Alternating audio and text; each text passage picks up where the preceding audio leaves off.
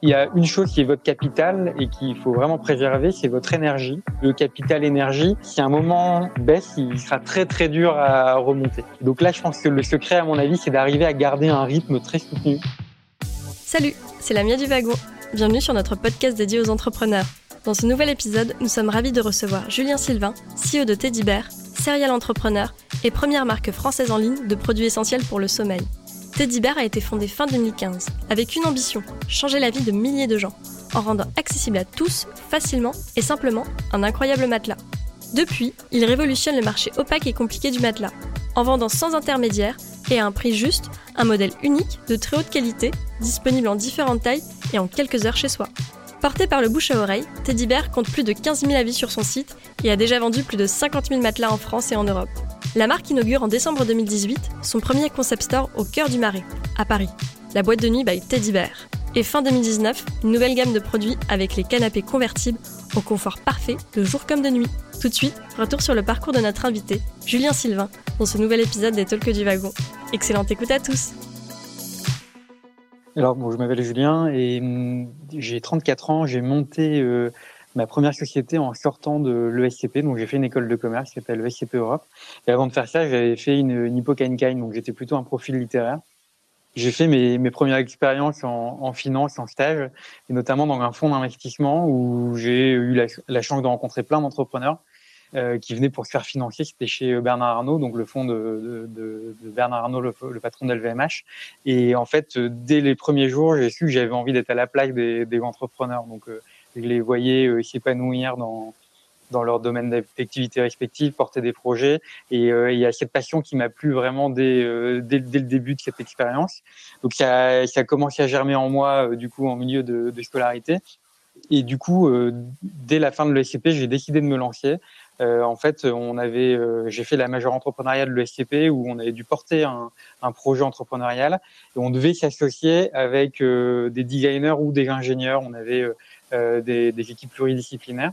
Et je me suis associé avec deux designers industriels qui s'appellent Juan Pablo et Jean-Christophe, qui sont assez importants dans ma vie parce que je me suis réassocié avec eux pour, pour Teddy Bear. Mmh. Je encore aujourd'hui.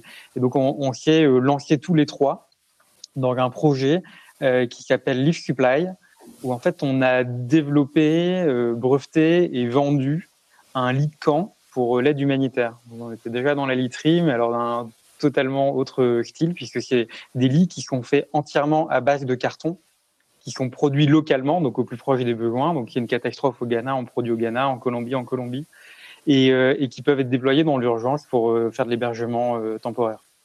Produit, le produit était assez chouette. On a eu pas mal de, de succès, on va dire, d'estime, beaucoup de couverture presse.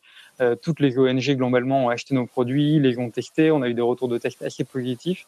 Mais en réalité, on a arrivé qu'à avoir les, petites parties des, des budgets, parce que le, le, gros des budgets euh, des humanitaires était concentré sur des stocks qui sont euh, préposés en amont des catastrophes et livrés dans l'urgence. Et en fait, acheter localement ces produits, c'est en fait plus compliqué que, que simple. Notre idée, elle était euh, assez vertueuse, mais en fait, elle n'était pas du tout adaptée au, au modèle d'approvisionnement euh, des humanitaires. Donc, on a essayé au bout de deux, trois ans, quand on a commencé à se rendre compte de ça, de, de changer un petit peu le modèle, de travailler plutôt avec des gouvernements plutôt qu'avec des, des ONG. Euh, mais là, les gouvernements, c'était encore plus difficile d'accès, mais c'est encore plus décentralisé. Donc, on a, on a fini par, par passer les, par jeter l'éponge.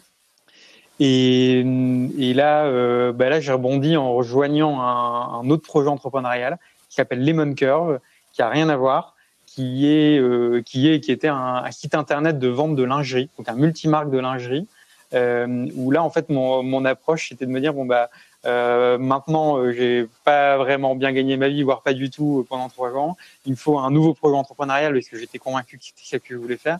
il me faut un truc qui ait un go-to-market très rapide sur lequel j'ai peu de chances de me planter parce que je l'ai déjà fait. Et, et, on était au moment où le e-commerce commençait vraiment à, à se déployer sur plein de verticaux différents. Donc du coup, j'ai saisi l'opportunité et je me suis associé avec, euh, avec quelqu'un pour lancer cette boîte-là euh, qui a pas trop mal réussi. On a vite fait plusieurs millions d'euros de chiffre d'affaires. Mmh. Mais au bout d'un, au, au, bout de quatre ans, on voyait pas comment on allait vraiment euh, passer un cap, sachant qu'on était sur un marché très compétitif, avec peu de différenciation. On peut pas livrer plus vite qu'Amazon, euh, pas vraiment vendre moins cher que ce qu'on nous imposait comme tarif. Et, donc on a fini par vendre la boîte dans des conditions, on va dire moyennes. On n'a pas, pas fait fortune. Et euh, pas le but, mais on n'a pas fait fortune. Et, et du coup, je voulais me relancer à ce moment-là dans un nouveau projet. Donc j'ai cherché la bonne idée et pour rechercher la bonne idée, ce que j'ai essayé de faire, c'est de me, définir des critères qui soient euh, assez, euh, assez précis. Et euh, en gros, mes critères, c'était un, vendre sur Internet, parce que c'était en gros le, le seul, dire, ou le principal savoir-faire que j'avais développé jusqu'à présent dans ma carrière. J'avais 30 ans, et, et, donc du coup, c'était critère numéro un. Le deuxième critère, c'était que je m'étais rendu compte, notamment avec les Curve, que vendre un produit cher ou un produit pas cher requiert à peu près le même effort, notamment sur Internet. Et, et, donc, si je voulais avoir une boîte euh, rentable, enfin financièrement viable, on va dire, bah, vendre un produit à une valeur faciale importante, c'était un critère déterminant. Et, euh, le troisième élément, euh, c'est que je m'étais rendu compte aussi avec Lemon Curve que vendre un produit que tout le monde vend, c'est très compliqué. Et, euh, surtout, ce que je veux, ce que j'avais adoré faire, c'est développer un produit moi-même, et notamment le développer avec mes associés Juan Pablo et Jean-Christophe. Et donc du coup, avec ce filtre-là, j'ai commencé à regarder si, ce qui était possible. Et j'ai vu que sur le marché américain, euh, le monde du matelas était en train de bouger. Et on avait des initiatives euh, qu'on va appeler euh, verticalement intégrées, donc des, players qui vendaient un seul et unique produit à des cibles à ce moment-là, donc pas vraiment grand public, plutôt à des étudiants. Et, ça, ça m'a beaucoup inspiré, d'autant plus que j'avais déjà mis les pieds dans une usine de matelas pour faire des matelas pour ma, boîte de lit en carton. Voilà, donc ça c'est l'origine de Teddy.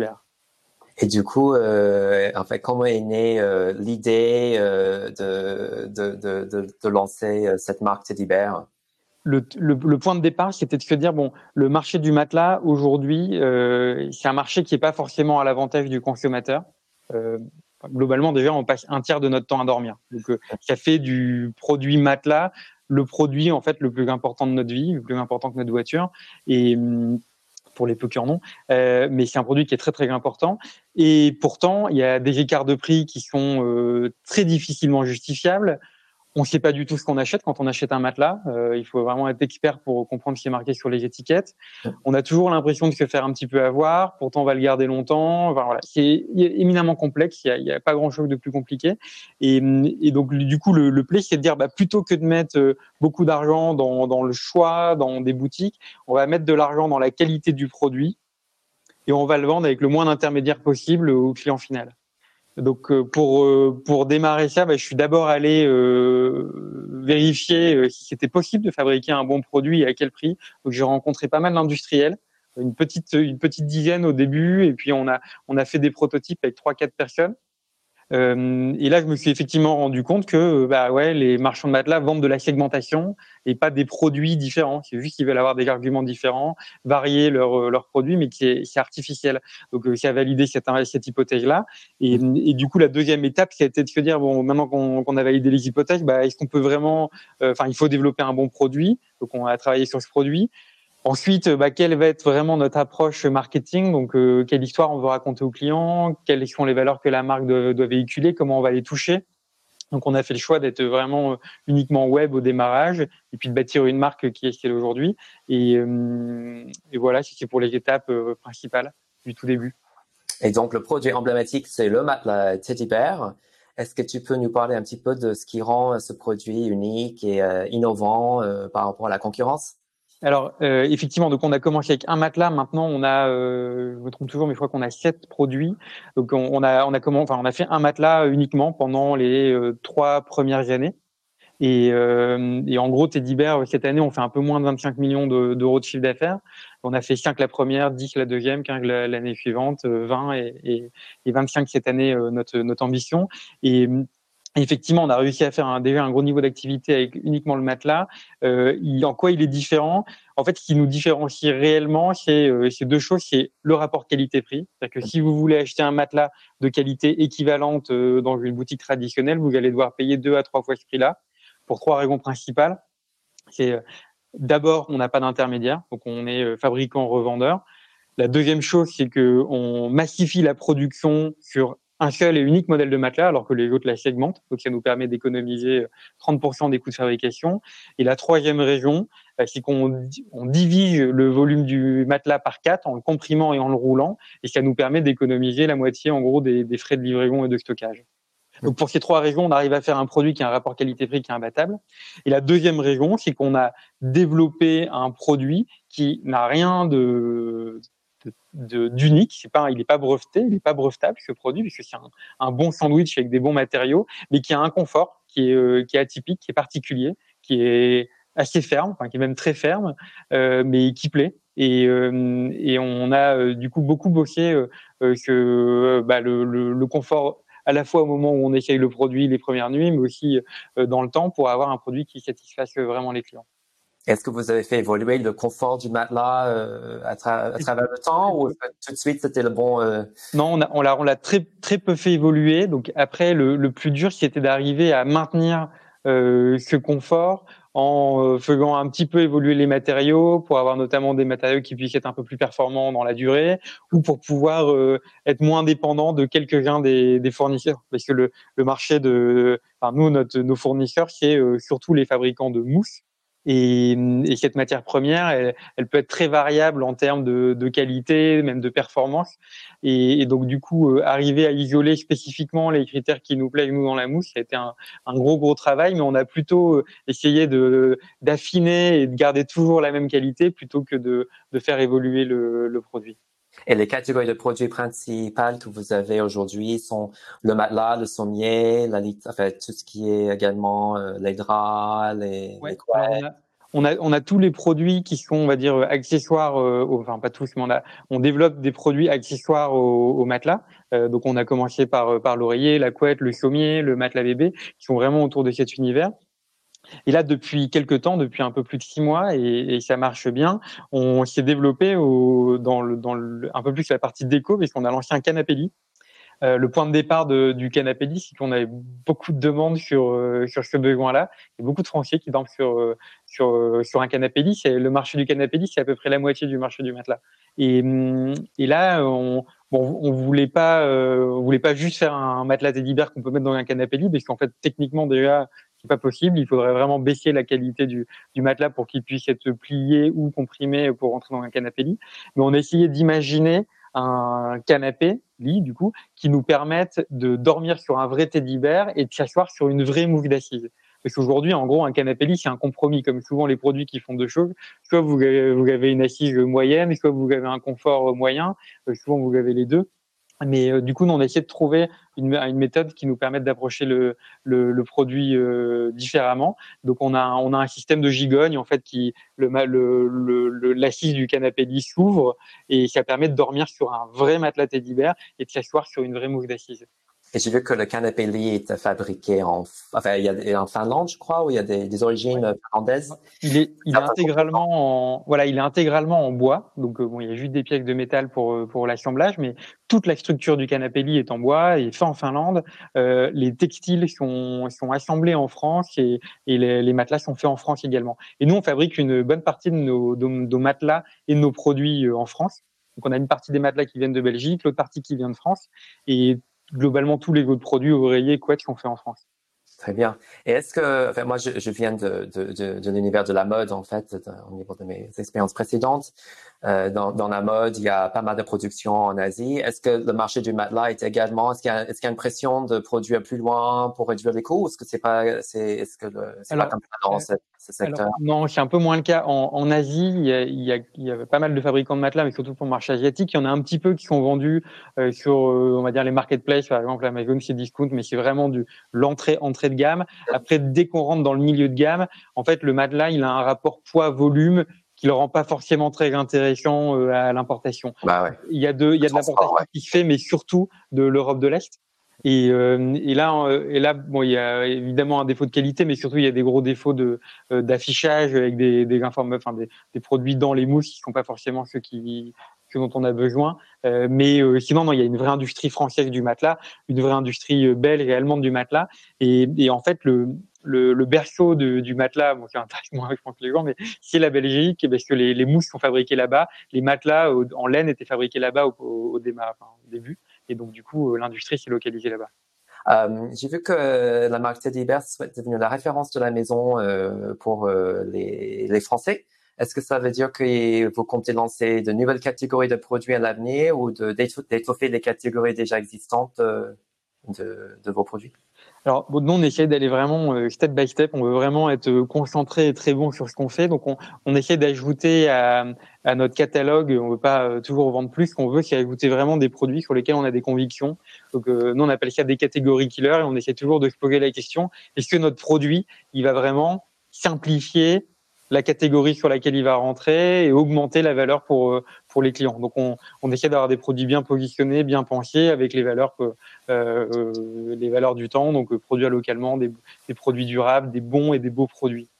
Donc, euh, on n'est pas capable de faire tous les produits de cette manière-là. Euh, enfin, là, on a sept produits parce qu'on n'a pas réussi à craquer d'autres produits, mais, mais, chaque année, on essaie d'en apporter au catalogue.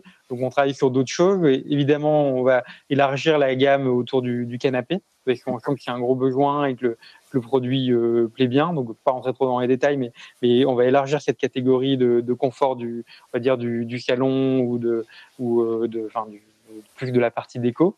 Et on travaille sur des produits un peu plus innovants, notamment avec des brevets, mais toujours dans le, dans le confort, plutôt pour l'année prochaine. Très bien. Euh, au niveau de la stratégie de l'entreprise, est-ce que tout de suite, euh, ça a été la bonne formule ou est-ce que vous avez eu des pivots euh, pendant le lancement de l'entreprise, depuis le lancement? Alors au, au, au, démarrage de, de Teddy Bear, le, mon ambition c'était d'arriver à faire une grande partie du business sur euh, Google AdWords avec en faisant de l'achat de mots clés. Et, et d'ailleurs, ça a permis de faire, on va dire, le, le premier euh, million d'euros. Euh, on l'a fait grâce à Google AdWords.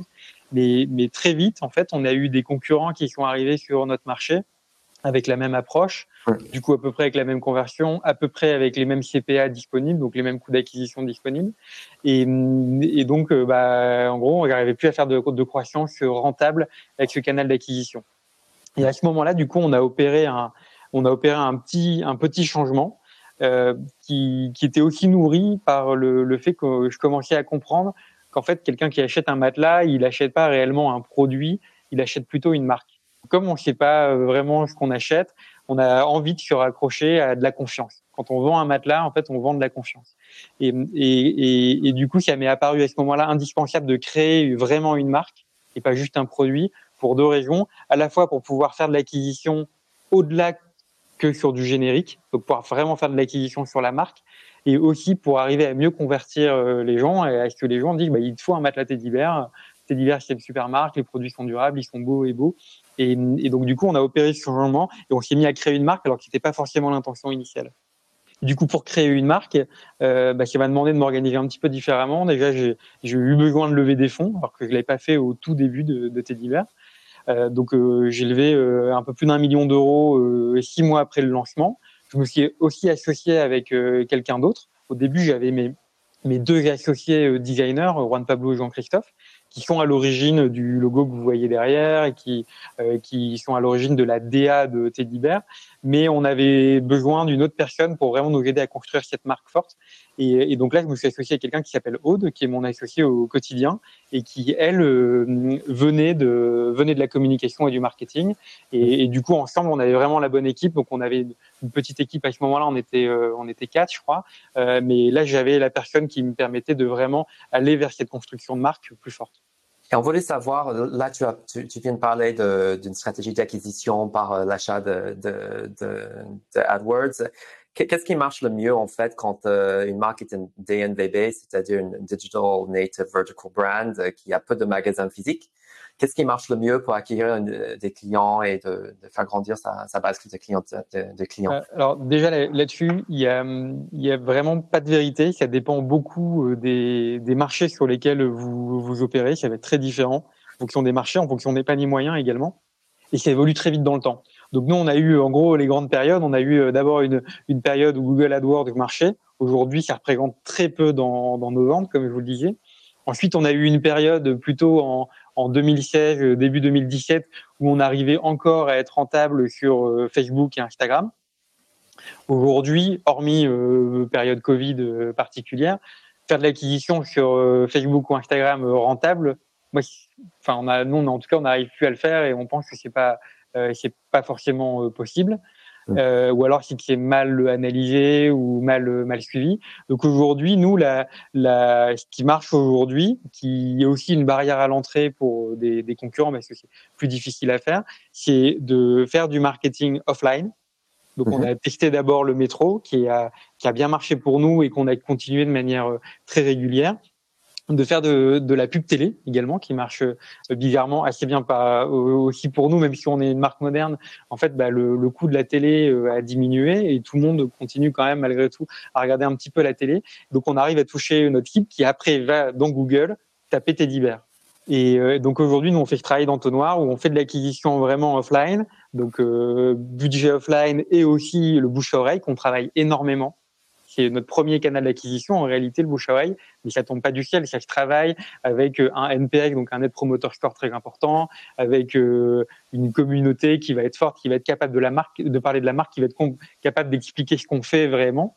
Et, et ensuite, derrière, on retravaille avec des canaux de web marketing, Google AdWords, Facebook, etc. On retravaille ces visiteurs pour euh, les faire convertir et les faire acheter nos produits et qu'ils soient contents. Merci. Et donc, avec les autres étudiants euh, de ma promotion au Wagon, nous apprenons euh, bien évidemment à créer des sites web. Quel rôle est-ce que le site web de Teddy Bear joue euh, dans, dans cet écosystème digital? Et, est-ce qu'il y a des moyens de rendre un site web plus efficace au niveau de la conversion dès qu'un client est, présent sur le site? Oui. Alors nous, on, bosse beaucoup, beaucoup la conversion. On a, on a d'ailleurs quelqu'un qui est quasiment dédié à ça, hein, qui, qui, est vraiment responsable de, de tous ces projets UX, bon, qui, qui, les, qui les développe en partie également, mais qui sont une équipe de, de deux là-dessus, mais qui euh, fait des AB tests en permanence. Mmh. Et on est euh, enfin évidemment, hein, on est très très vigilant sur les moindres changements. On essaye de mesurer un maximum de choses. Donc après, on, après on essaye euh, de pas tout mesurer parce que parfois il y a, il y a, il y a des biais, mais on met beaucoup d'efforts sur la conversion, sur la technique de manière générale c'est un enjeu pour nous, euh, à la fois pour être très performant pour le client, mais aussi pour arriver à garder une taille d'équipe euh, qui soit assez restreinte. Nous, on est 25-30 euh, au, siège, plus une équipe pour les points de vente physiques. Donc, c'est une équipe qui est assez restreinte. Et ça, c'est un défi qu'on a réussi à, qu'on a, a réussi en ayant un IT qui fonctionne bien, euh, on a une équipe service client qui est de taille moyenne, qui est cinq personnes. Pourtant, on gère un gros niveau d'activité parce qu'on est très très performant sur nos process internes. Par exemple, le client, quand il va ajouter euh, le, les produits à son panier, en fonction de son code postal, on va lui proposer tout de suite un créneau qui est interfacé avec les transporteurs. Donc le, le rendez-vous est pris et il va être honoré euh, par, par nos transporteurs parce qu'on a toutes les informations avant de proposer ce rendez-vous.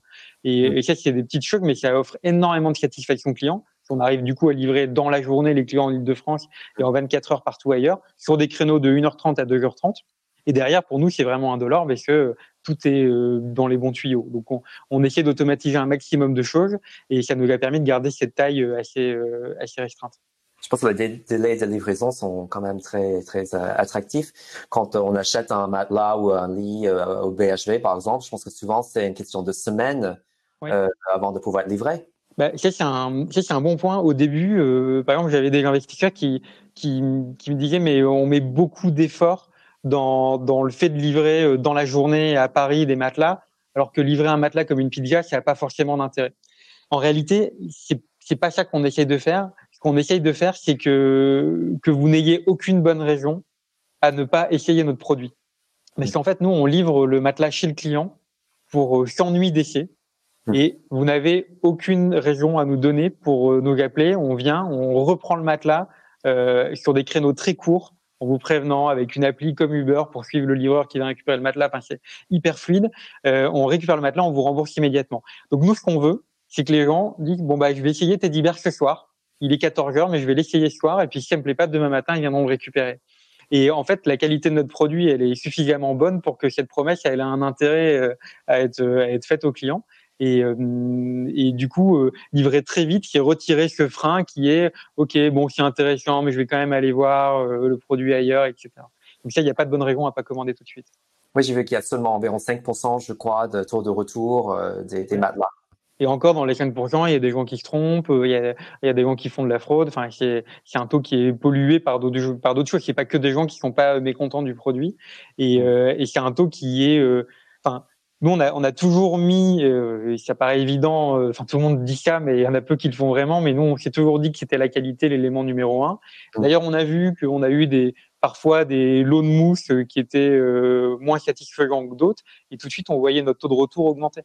Et donc non, mais beaucoup d'efforts sur la qualité, et je pense que ça nous a permis, notamment par rapport à des concurrents étrangers, euh, parce qu'il y a eu euh, sur le marché du matelas beaucoup beaucoup euh, d'acteurs à un moment. Je pense que vous avez tous vu cinq personnes qui affichaient dans le métro en même temps que nous, avec la même offre, un matelas unique. Et en fait, ce qui a fait notre différence et notre force par rapport à d'autres, c'est la qualité, le fait que le, le confort soit vraiment adapté aux clients français. En France, il y a un culte absolu du matelas ferme. On veut, on veut tous un matelas ferme. C'est pas du tout le cas en Allemagne ou en Angleterre. Et, euh, donc, euh, si vous venez euh, d'Allemagne avec un matelas allemand, bah, vous allez forcément décevoir les, clients français. Et si vous avez 20% de taux de retour, bah, ça va pas être viable. Et comme j'ai vu que vous êtes maintenant également, en, je crois, en Espagne et en Italie, est-ce que ça veut dire que les, les préférences de, au niveau des matelas sont similaires parmi ces pays? C'est pour ça qu'on a fait le choix de ces pays-là. Euh, c'est parce que le, le, on va dire le, culturellement les produits euh, sont très proches. Alors après, euh, c'est un peu une erreur qu'on a faite l'Espagne et l'Italie parce qu'on on y allait un peu tôt. Aujourd'hui, on a on a on a arrêté en gros d'investir dans ces pays-là. On veut vraiment se concentrer sur la France. Donc euh, on on n'a pas on n'a pas regretté parce qu'on n'y est pas allé euh, à l'américaine en dépensant beaucoup d'argent. On l'a fait de manière très très pragmatique. Mais moi aujourd'hui, c'était à refaire, je n'irai pas. Je me concentrerai vraiment sur la France notamment euh, quand on veut créer une marque. Et nous, c'est vraiment notre objectif. Nous, on veut pas vendre des matelas. Ce qu'on veut, c'est créer une marque. Parce qu'on pense que c'est ça qui a vraiment de, de la force pour l'avenir, qui va être pérenne. Et, et créer une marque, eh ben, il faut être parfaitement en adéquation avec la culture, avec les pratiques, avec ce que les gens veulent dans le pays. Donc déjà, c'est dur à faire à l'échelle d'un pays. Alors euh, à l'échelle de trois pays, c'est encore plus complexe. Donc, euh, donc oui, on est dans ces pays-là pour la proximité culturelle du produit, euh, mais aujourd'hui, on se concentre vraiment sur la France. Et je vois que l'expérience client est très importante, euh, un pilier de, de la stratégie. Euh, tous ces services qui sont très orientés clients, comme la livraison, bah, parfois même dans deux heures, euh, les retours sans, sans motif. en tant que chef d'entreprise, est-ce qu'il faut voir ce type de service comme des coûts ou plutôt comme un investissement ou parce que ça, ça, doit coûter quand même cher en fait ce type de service que, que les concurrents vont pas forcément proposer. Oui, alors effectivement, si on le regarde euh, juste tout seul, la livraison sur un créneau d'une heure et demie dans la journée coûte cher. Par contre, si on se dit qu'elle va créer un effet waouh, qu'elle va permettre à des gens qui voulaient peut-être attendre de commander, bah en fait, ça devient vraiment du, du bonus. C'est un élément qui nous permet de mieux convertir. Mmh. Donc euh, nous, on essaie de, de, voir les choses vraiment de manière complète. Et le, le, service client, c'est pas forcément euh, euh, uniquement des, des, services en plus. Par exemple, nous, on, enfin, on fait pas de promotion, on n'en a jamais fait. Euh, donc notre produit, il a toujours été à 650 euros pour le 140. Il y a personne qui l'a acheté moins cher. C'est euh, une, une, conviction euh, pour nos clients. En fait, le faire de la de la braderie, de la promotion dans le marché du matelas, c'est une aberration parce qu'en fait les produits sont les mêmes toute l'année. C'est la même composition, donc on n'a pas de stock à écouler. Et pas de saisonnalité. Euh... saisonnalité donc c'est totalement artificiel. Et, euh, et, je suis persuadé que ceux qui ont acheté un matelas en promotion, ils ont senti que c'était un petit peu artificiel, que, que c'était dur à justifier. Euh, donc nous, on n'a pas envie de prendre les clients pour des cons. On a vraiment du coup ce bon prix toute l'année. Donc parfois, quand on a des concurrents qui se mettent à faire euh, du moins 40%, bah, c'est dur à justifier. En même temps, nous, on sait et on pense que les clients qui achètent chez nous comprennent bien que c'est avec nous, on a une qualité de produit, on a une qualité de service, on a une offre qui est vraiment adaptée à ce qu'ils recherchent et qui est pas euh, volatile, changeant et qui, et qui a un surcoût. Parce que la promotion, il y a un surcoût qui est payé par le client, c'est évident. On peut pas absorber euh, de la promotion euh, sans que ça fasse mal à l'entreprise. Et quels sont, comment est-ce que les prix sont calculés justement euh, euh, pour, pour le matelas, par exemple? Alors, quand, quand on développe nos produits, on essaye d'avoir un, un target price en tête. Donc le, le target price, c'est essayer de, bah, de se dire, en gros, quelle est la part du marché que je veux vraiment cibler euh, et pour qui je pense que mon offre va être adaptée. Et nous, ce notre ambition, euh, c'est d'arriver à prendre tous les gens qui sont prêts à aller chez Ikea et leur faire mettre un petit peu plus pour venir chez nous et acheter un produit qui est fait euh, pas trop loin, avec des, enfin, voire très proche, avec des super bons produits qui vont pouvoir garder deux fois plus longtemps. Et, donc on essaie d'être 20-30% au-dessus du prix d'IKEA. On essaie d'être en dessous des prix des grandes marques parce que les grandes marques malheureusement, même si elles, font parfois des bons produits, bah, elles sont vendues par l'intermédiaire de distributeurs et donc du coup on retrouve des price points qui sont assez élevés. Et à partir de là, nous en gros ce qu'on cible c'est 30-35% de marge brute. Et du coup, on essaie de développer un produit qui rentre dans, dans cette gamme de prix. Et si on n'y arrive pas, on va pas lancer le produit.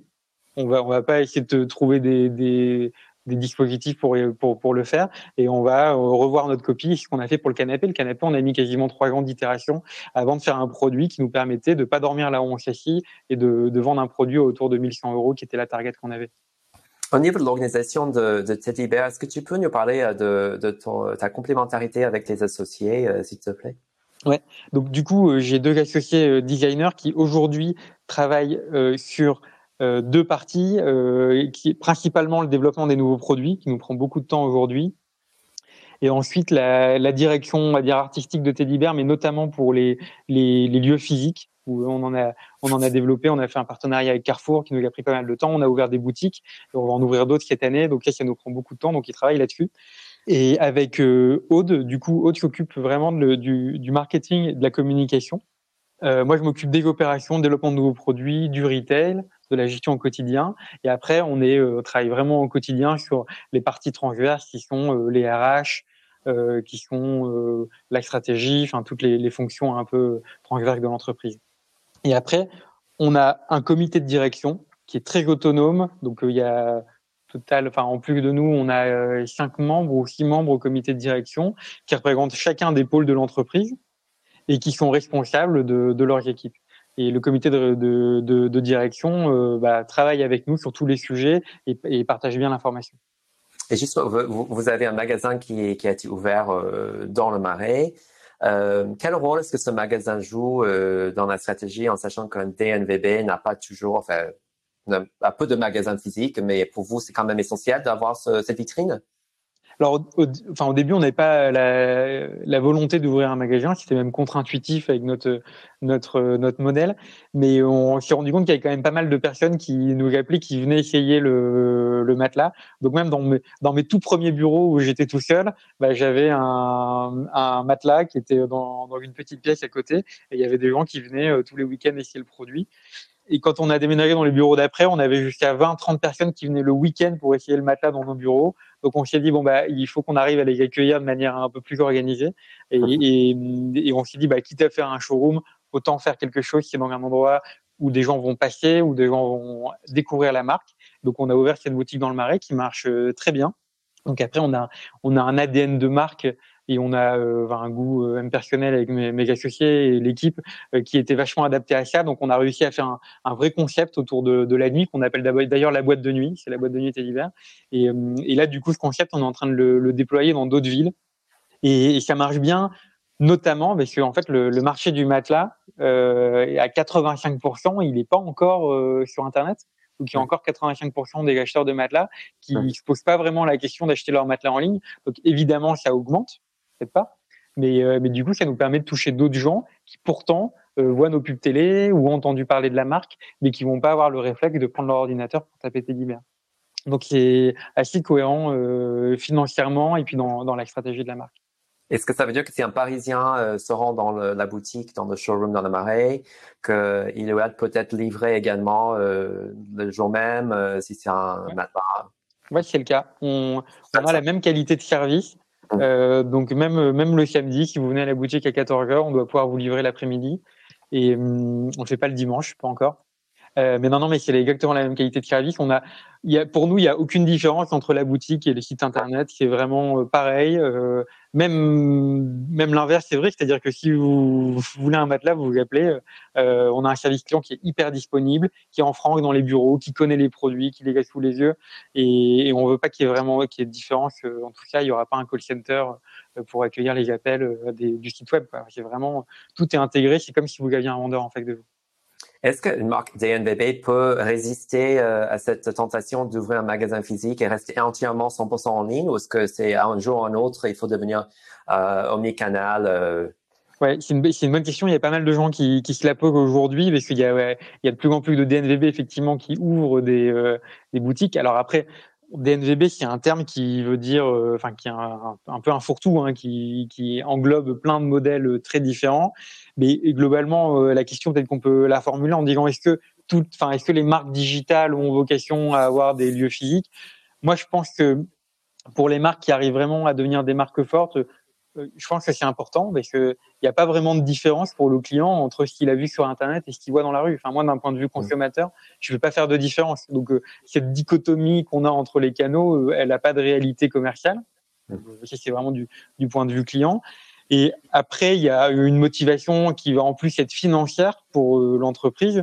C'est que les, les coûts d'acquisition sur Internet, euh, sont de plus en plus importants ils sont encore plus importants quand le sous-marché de la DNVB il est mûr, c'est-à-dire que quand on a plein de concurrents qui vendent des DO sur Internet, bon ben à un moment les, les, les clients disponibles pour acheter des DO, bah, ils, ils, sont à des coûts qui sont très très importants. Donc du coup ça peut être intéressant de regarder les coûts d'e-retail qui est trop important au début, mais qui devient mmh. peut-être intéressant par opportunité. Après, est-ce que tout le monde sera capable de déployer un concept? Je pense que ça doit être une des conditions sine qua non, arriver à à, à, bien imaginer ce que le client va vivre comme expérience dans un lieu physique, parce que si c'est juste pour prendre un pas de porte, il n'y a pas vraiment d'intérêt. Il faut que les, mm. les clients soient contents euh, d'avoir une expérience, un lien différent avec la marque. Et nous, je pense que mm. c'est ce qu'on a réussi à faire. Après, on l'a pas improvisé, on a travaillé euh, beaucoup sur sur ce concept, euh, sur nos produits pour arriver à, à, à, donner une expérience qui soit vraiment satisfaisante. Mm. Mais voyons que vos collaborateurs, vous, vous faites tout pour qu'ils se sentent bien au travail. Il y a des petits déj, des déjeuners proposés aux salariés, des cours de yoga, running, escalade. Euh, comment, comment est-ce que comment est l'ambiance euh, et puis la culture d'entreprise? Et est-ce que les étudiants du wagon pourraient euh, avoir trouvé leur place au sein de, de la structure? Ouais, euh, bah, bien sûr, évidemment, ils sont les ils sont les bienvenus. Alors on a on a euh, une, une, assez petite équipe et on n'a pas vocation à la faire exploser. On veut vraiment garder ce format-là pour, pour plusieurs raisons. Euh, mais, mais là, on a vraiment le sentiment d'avoir cette une, une bonne taille. Euh, globalement, on a eu plusieurs périodes RH. On a eu euh, une période qui était assez, d'ailleurs, éprouvante où on a, on a dû recruter une vingtaine de personnes en 18 mois. Et euh, donc là, à ce moment-là, il y a une, une dynamique qui est hyper positive. Euh, on sent que l'entreprise est en train d'exploser et on, on attire très facilement. Et, et, ensuite, on a eu une période où là, euh, tous nos concurrents sont arrivés en même temps, où les chiffres ont été beaucoup plus durs à faire, donc on avait du mal à faire nos objectifs, euh, où financièrement même on s'est mis à perdre de l'argent alors qu'on en avait toujours gagné au début. Euh, on en regagne maintenant, hein, mais on, on, a eu une période où vraiment on a, même moi en tant qu'entrepreneur, j'ai eu énormément de doutes sur euh, est-ce qu'on va dans la bonne direction, est-ce qu'on n'est pas tombé dans un piège euh, de, avec des, des, dépenses marketing, etc. Et là, à ce moment-là, on a eu euh, des vagues de départ. On s'est rendu compte que des gens dans l'équipe étaient moins bons, qu'on les avait recrutés trop vite, qu'on n'avait pas réussi à bien définir l'époque de chacun. Et là, on a vraiment traversé une, enfin, pas honte de le dire, mais une crise RH euh, où, où on a dû vraiment se, se reposer avec Aude et, et et Jean-Christophe sur bah, qui fait quoi, comment s'organiser, qui est bon dans son métier, qui est moins bon. Et on a réorganisé vraiment l'équipe euh, au global. Aujourd'hui, on, je pense qu'on n'a pas eu de départ vraiment euh, ces 12 derniers mois. Et on a vraiment une équipe qu'on a réussi à, à, à, bien nouer, à bien, euh, à, à, bien faire coordonner euh, entre chacun des, des postes. Et donc euh, oui, l'équipe s'entend bien. Les membres du wagon sont les bienvenus. On recrute évidemment des développeurs juniors ou, mmh. ou, ou, plus ou plus ou plus seniors. Et, et, on a surtout énormément de projets. Euh, donc, euh, donc on va avoir besoin de monde quand même dans les, dans les mois à venir. Même si on veut garder une taille petite, on va avoir besoin de monde. Je me permets de te poser une dernière question. Euh, dans, dans, la promo des, du wagon, il y a des gens qui souhaitent se lancer, euh, lancer leur entreprise, comme toi tu, tu as fait. Est-ce que tu as un conseil euh, à donner à ceux qui souhaitent euh, devenir entrepreneurs?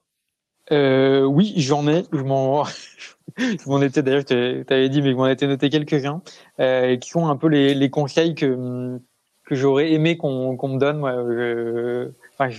du coup, j'ai eu trois expériences et euh, avec, on va dire, pas vraiment deux échecs, mais un premier échec, un deuxième plutôt mitigé. Et, et du coup, euh, pour, euh, je pense, pour, enfin, pour remonter tes divers, j'ai dû vraiment me poser des questions fortes parce que j'étais, euh, j'avais vraiment peur d'un troisième échec. et je voulais vraiment réussir. Donc j'ai, je me suis posé pas mal de questions sur sur notamment la, la, démarche entrepreneuriale et comment essayer de bien capitaliser sur les expériences d'avant. Et du coup, moi, ce que j'ai retenu et ce que je peux vous partager, c'est bah, déjà ne pas confondre se développer et se disperser. C'est, mhm. je pense, quelque chose qui m'a vraiment posé problème sur ma première boîte, c'est qu'on peut être très vite tenté d'explorer de nouvelles pistes, de répondre à des sollicitations. Il faut que vous ayez une image mentale très très précise de là où vous voulez aller. Et nous, je pense que c'est une des forces qu'on a chez Divers, c'est qu'on on a, par exemple, le client, on a compris ce qu'il attendait, on n'a jamais quitté nos objectifs et, ne pas faire de promotion, même dans les moments les plus durs. Du coup, ça n'a pas été une question. Enfin, on, on avait cette conviction. Donc, il faut arriver à être très très concentré sur ce qu'on veut pour ne pas se disperser. Donc euh, mmh. ça, ça c'est un, un, premier conseil. Le deuxième, c'est méfiez-vous des conseils. Euh, un, un, conseil, c'est pas très difficile à donner, ça n'engage pas vraiment celui qui le donne. Donc essayez toujours de bien réfléchir euh, bah, de la position de, celui qui vous donne le conseil, est-ce qu'il est vraiment expert, expert du sujet.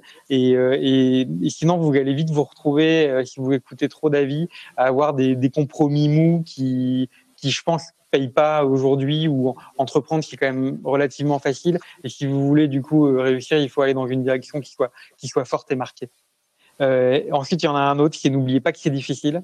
Euh, quand on mmh. commence quelque chose, quand on se lance, c'est toujours compliqué parce qu'on sort de sa zone de confort, on fait des erreurs. il faut juste que, juste savoir que ça va être dur et je le rappeler pendant le parcours. C'est vachement important et je pense que ça permet de, de bien relativiser, se dire ok bah euh, j'en chie un petit peu, mais, mais je savais que ça allait être le cas. Donc, euh, si je suis dans le processus normal, c'est assez rassurant de savoir que ça fait partie de, de l'aventure, je pense. Et ensuite, le dernier, c'est qu'il y y a une chose qui est, qui est votre capital et qu'il faut vraiment préserver, c'est votre énergie. Euh, parce que mmh. le l'argent, c'est pas très important. Vous pouvez refinancer, vous pouvez trouver des mmh. solutions. Euh, mais le capital énergie, ça, si à un moment il baisse, il sera très très dur à remonter c'est très dur de, de, de, de, recapitaliser son énergie. Et donc là, je pense que le, le secret, à mon avis, c'est d'arriver à garder un rythme très soutenu, avec, euh, je veux dire pas la pression, hein, mais avec des échéances, se mettre des objectifs atteignables, se satisfaire de les avoir atteints, passer au suivant, et vraiment euh, garder cette dynamique. Si on se met un objectif trop lointain et qu'on n'a pas décomposé les échelons qui permettent de l'atteindre, bah, on va se retrouver à un moment euh, assez vite de cette fameuse énergie. Et, euh, et donc, je pense que c'est très très important dans la démarche de bien de bien se fixer ça. Et moi, avec Teddy Bear, j'ai bien réussi à le faire. Et quand je regarde euh, ce que je m'étais noté, je suis pas trop loin de, de ce que j'avais fait. Et ça m'a, ça bah, du coup, je suis encore plein d'énergie et très content de, de là où je suis. C'est fini pour aujourd'hui. J'espère que cet épisode vous a plu. Si l'univers de la tech vous intéresse et que vous souhaitez participer à nos prochains événements, rendez-vous sur la page Eventbrite du Wagon Paris. Vous y découvrirez les dates de nos prochains talks d'entrepreneurs, ainsi que tous les ateliers d'introduction au développement web et à la data science que l'on organise régulièrement sur notre campus. À très bientôt!